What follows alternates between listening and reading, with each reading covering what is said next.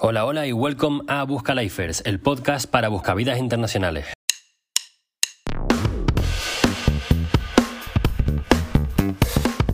Si es tu primera vez aquí en Busca Lifers, te doy la bienvenida, pero te aviso que el episodio de hoy no sigue el formato de siempre. Normalmente hablo con alguien que vive y trabaja en cualquier parte del mundo para que nos cuente sus experiencias y sus trabajos, pero este episodio es distinto. Este episodio es un monólogo dirigido a quien esté buscándole un sentido a su carrera o quiera encontrar un camino alternativo hacia el éxito laboral. Hoy te voy a hablar de la diferencia entre especialistas y generalistas.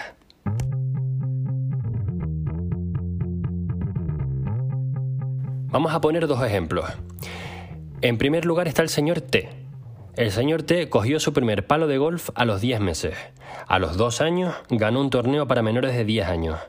Hoy en día lo conoces como Tiger Woods y va a ser nuestro referente como especialista. Por otro lado está el señor R. Jugó de pequeño al fútbol, al squash, al esquí, lucha libre, baloncesto. Su madre le intentó enseñar a jugar al tenis, pero el muy flipado intentaba sacar movimientos estrella y cortarla y tal, pero rara vez pasaba la pelota por encima de la red. Sin embargo, pasada la edad del pavo, se enfocó bien en el tenis y hoy en día lo conoces como Roger Federer. Este ejemplo es el que sale en el libro Range de David Epstein, que es de donde saco la mayoría de información para este episodio. Em, pero sinceramente, este, este ejemplo, enfocarte en algo desde los 15 años, me sigue pareciendo pronto. Pero bueno, aceptamos pulpo como, como animal de compañía, sobre todo después del documental de Netflix en el que el tío se hace amigo de un pulpo que... Em, bueno, me estoy yendo por las ramas. Tenemos varios ejemplos parecidos a Federer, como Tom Brady, uno de los mejores quarterbacks de fútbol americano de la historia. Pero como a muchos de nosotros ser un atleta profesional nos llega un poco tarde, nos vamos a enfocar y nos vamos a centrar en el mundo del trabajo. En un podcast que a mí me gusta mucho, que se llama What You Will Learn, hablan de un estudio que se hizo a creo que eran 36.000 trabajadores y lo que descubrieron fue que los, especialistas em, empiezan temprano y justo al salir de la universidad tienen los sueldos más altos que los demás, pero los generalistas los sobrepasan en el tiempo porque acceden a puestos y salarios que, em, que le sacan mejor rendimiento a sus habilidades y a su personalidad. Esto no nos garantiza a los generalistas que nos vayan mejor que los especialistas, pero yo creo que sí que es un alivio y nos da esperanza. Acerca de los especialistas hay que reconocer su importancia. Hay muchos casos de éxito y quiero hablarte de uno que sale también en el libro de Range, que repito que la mayoría de información de este episodio sale de ahí. Pues bien, esto es un señor que perdió a toda su familia en el holocausto y mm, decidió eh, demostrarle al mundo que él tenía una visión distinta. El caso es que quiso empezar desde cero con su familia y demostrarle a todo el mundo que si le das ventaja a una persona y empieza desde muy temprano, le estarás garantizando el éxito y la convertirás en, la persona más exitosa del mundo en, en eso. Pues su primera hija, Susan, empezó a entrenar el ajedrez a los dos años. A los cuatro empezaba a ganar torneos contra personas mayores que ella. Y sus dos hermanas, eh, pequeñas claro, empezaron eh, siguiendo sus pasos. Eh, las tres niñas, a cierta edad, formaron parte del equipo nacional de ajedrez con 19, 14 y 12 años. El equipo de cuatro personas, o sea, ellas eran tres, ellas eran tres y faltaba una, vencieron al ganador de las últimas 11 competiciones, la, la, Unión Soviética. A los 21 años, Susan se convirtió en la primera Grandmaster femenina de la historia. A los 15, Judith se convirtió en la Grandmaster más joven de la historia. Esta especialización funcionó muy bien en el ajedrez, pero estaríamos equivocados si asumiéramos que el ajedrez es una buena representación de todas las habilidades y trabajos del mundo. Hay otras áreas que, como el ajedrez, se benefician de la hiperespecialización.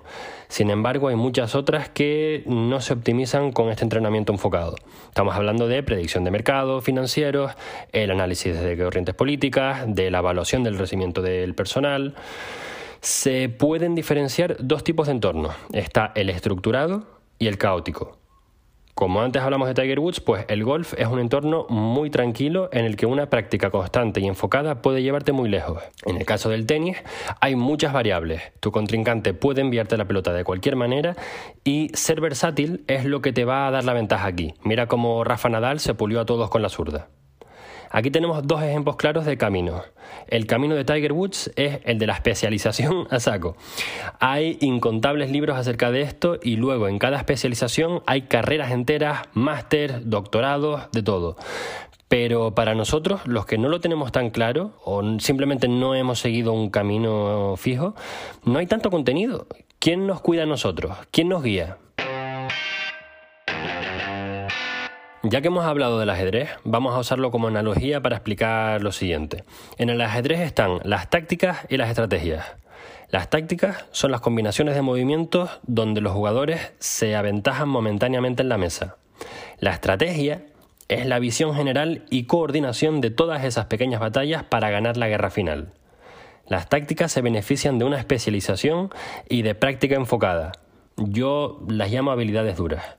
La estrategia no se beneficia de empezar temprano, sino de una visión perimetral y de entender múltiples puntos de vista. ¿Cuál es el mejor camino a seguir? Aquí entra mi humilde opinión, pero claro, ya sabes que no es objetiva y que voy a buscar el beneficio a mi situación. Pero bueno, voy a hacer lo mejor que pueda. Las tácticas son habilidades adaptadas para tareas preestablecidas con reglas predecibles. Las máquinas ya se están haciendo cargo de muchos de estos trabajos y tareas. De hecho, según pasa el tiempo, esto ocurre más y más.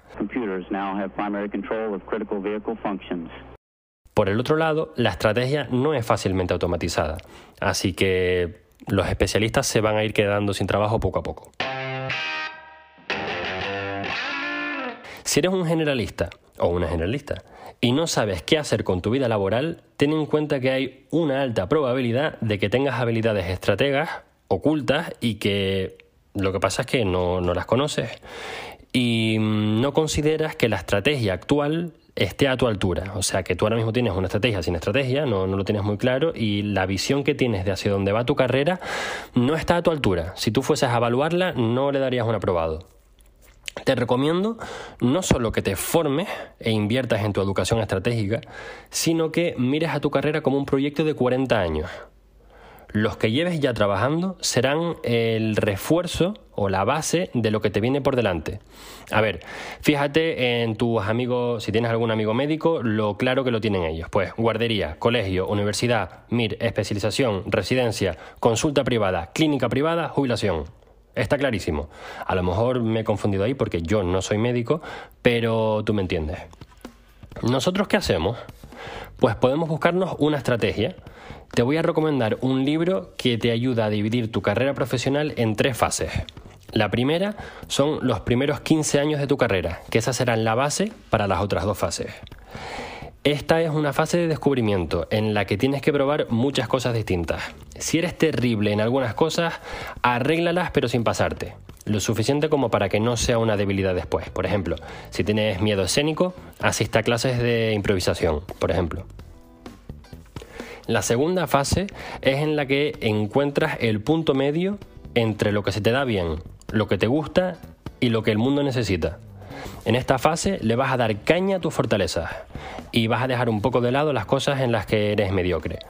Ya no te da miedo dar una presentación a un equipo, pero tampoco quieres subirte a un escenario con miles de personas a dar una charla. Mejor enfócate en aquello en lo que eres un crack. Si precisamente lo que se te da es hablar al público, pues hazme el favor y entiende lo que, lo que quiero decir. La tercera fase es pasar el testigo. Aquí es donde el estudiante se convierte en profesor. Son trabajos como consultor o quizás es un emprendimiento y construyes algo, una empresa que soluciona un problema en el mundo que aún no tenga arreglo o incluso ser un instructor, un profesor. Sin embargo, en esta fase tienes que ser interesante. La historia puede ser entretenida, la historia puede ser entretenida, pero no sirve de nada si no es relevante para resolver problemas actuales. Este libro se llama The Long View de Brian Featherstone. Brian Featherstone. Sí, Lo dije bien a la primera. Bueno, te lo escribo porque es un palabra muy largo y por si lo quieres buscar. No sé si está en español. Yo las cosas estas las suelo leer en inglés, que es de mucho de acceso más fácil. Pero bueno, te deseo suerte si la buscas.